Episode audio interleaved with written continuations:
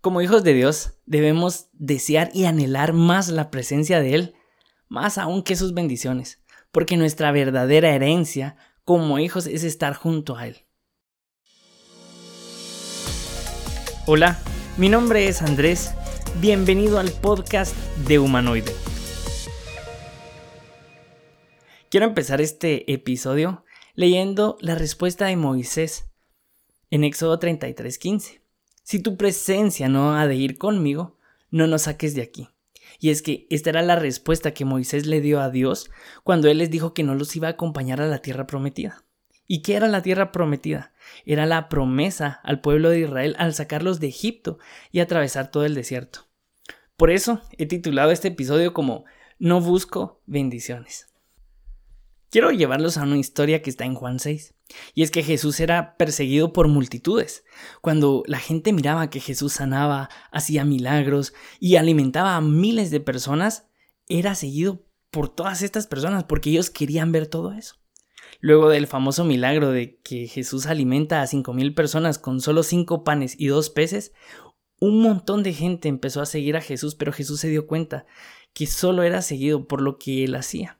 Entonces él responde en Juan 6:26 y dice, Francamente ustedes me buscan porque comieron hasta quedar satisfechos, y no por haber entendido los milagros que hice. No se preocupen tanto por la comida que se acaba, sino por la comida que dura y que da vida eterna. Esa es la comida que yo, el Hijo del Hombre, les daré, y ya mi Dios, mi Padre, les ha mostrado que yo tengo autoridad.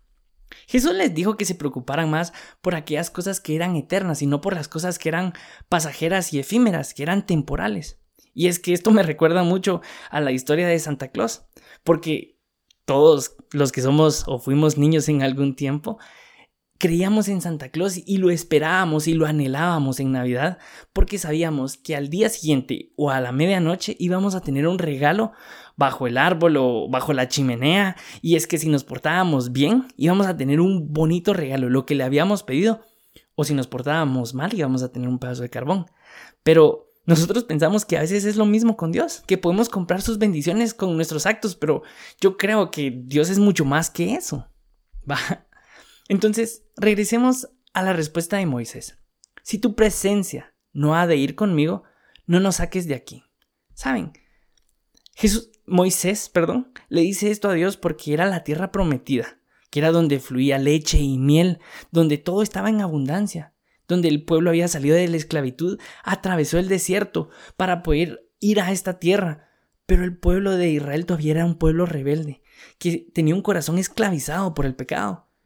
Entonces cuando Dios se dio cuenta de todo esto, le dice a Moisés, anda, vete ya de aquí, con el pueblo que sacaste de Egipto y llévalos a la tierra que le prometí darles a Abraham, Isaac y a Jacob cuando les dije, se las daré a tu descendencia. Yo enviaré a un ángel para que vaya delante de ti y expulsaré a todos sus enemigos. Esta tierra fluye leche y miel, pero yo no iré contigo, porque tú eres un pueblo terco y rebelde. Entonces, por eso fue la respuesta de Moisés donde le dijo, si tú no vas a ir con nosotros, no nos lleves a ningún lugar. Porque, ¿de qué servía tener la tierra prometida si Dios no iba a estar con ellos? ¿Qué importaba tener todos los tesoros si el mismo dueño no estaba con ellos?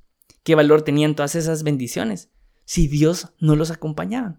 Y es que saben, Dios es mucho más que sus bendiciones. ¿Por qué?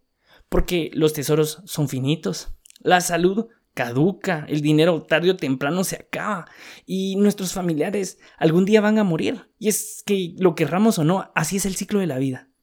Entonces, ¿por qué buscamos de Dios solamente bendiciones acá en la tierra si todo es pasajero y temporal?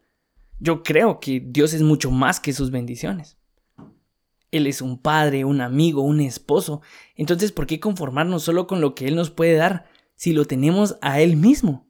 Es como que buscáramos a Dios solo por interés el interés de que nos bendiga y solo se vuelve un complemento añadido a nuestra vida bendecida y lo digo entre comillas. ¿Por qué? Porque si Dios es mucho más que sus bendiciones, ¿quién es Dios? ¿Quién es este Dios que es mucho más que las bendiciones que podemos tener?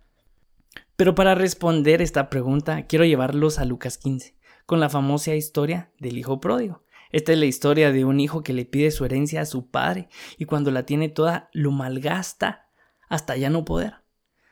Se queda sin nada Y cuando le toca comer comida de cerdos porque ya no le quedaba nada, recuerda que en la casa de su padre los trabajadores tenían mucho más que él. Entonces arrepentido, decide regresar a casa y cuando su padre lo ve de lejos, lo sale corriendo, lo abraza y lo besa. Y es que cuando leemos esta historia todos pensamos que el hijo pródigo ya había desperdiciado su herencia.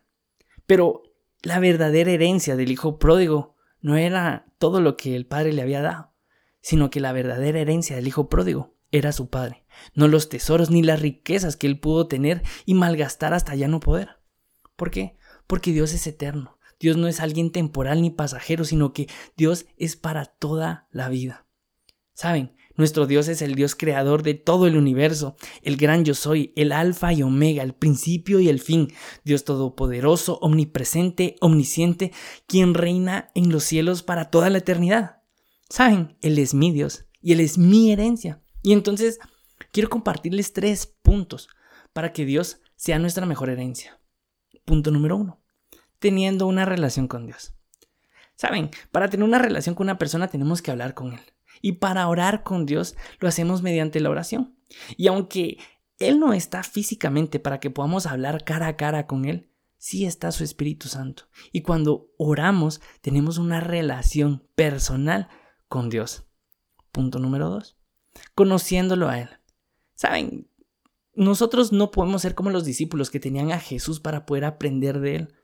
Pero sí, Dios nos dejó la Biblia para que ahí podamos aprender y conocerlo a Él no solo como una historia, sino para que podamos ver cómo fue su carácter, cómo fueron sus actitudes, qué es lo que le molesta, qué es lo que le agrada, hasta cuáles son los detalles que lo enamoran a él.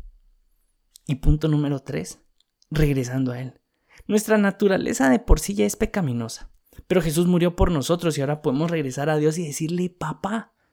Y es que, así como el hijo pródigo, debemos de regresar a casa para que cuando Dios nos mire de lejos corra a nuestro encuentro, nos bese, cambie nuestras vestiduras y prepare un banquete, porque el Hijo perdido regresó. Pero nosotros tenemos que ser como Jesús, porque cuando Él estaba en el desierto, llegó el diablo y lo tentó, le ofreció todos los tesoros, todas las riquezas que todos nos íbamos a postrar delante de Él si Jesús aceptaba adorar al diablo. Pero Jesús rechazó todo esto. ¿Saben por qué? Porque Jesús anhelaba a su papá más que a cualquier otra cosa y por amor a él bajó a este mundo a morir en una cruz y rescatarnos a nosotros. Ahora, Él está sentado a la derecha del Padre y todos los ángeles se inclinan ante Él y le dicen Santo, Santo, Santo. ¿Saben por qué? Porque la herencia de Jesús fue Dios. Lo más preciado para Jesús era su papá. Jesús escogió a Dios por sobre todas las cosas y ¿saben qué pasó? Dios lo bendijo. Y ahora no hay nombre más grande ni más santo que el de Cristo Jesús. Mateo 6:33 dice, busquen primeramente el reino de Dios y todo lo demás vendrá por añadidura.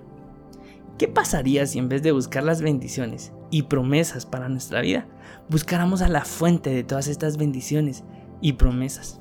Yo creo fielmente que nuestra vida cambiaría. Y no quiero terminar sin orar por ti. Si estás ahí, cierra tus ojos y sigue conmigo esta oración. Padre, te doy gracias por todas estas personas que están escuchando este episodio. Y con ellas reconocemos que tú eres grande, todopoderoso, el alfa y el omega, el principio y el fin, el que está sentado en los cielos gobernando para toda la eternidad. Te queremos pedir, Señor, que tú seas nuestra verdadera herencia, que podamos conocerte personalmente y escogerte ante cualquier bendición o promesa. Tú, Señor, eres mucho más que eso para nosotros. Te amamos y oramos en el nombre de Jesús. Amén.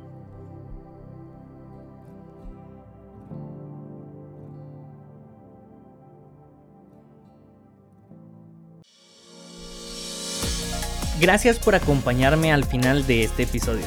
Si para ti fue de bendición este mensaje, te invito a que puedas escribirme, comentarme qué fue lo que más te gustó y compartírselo a otras personas.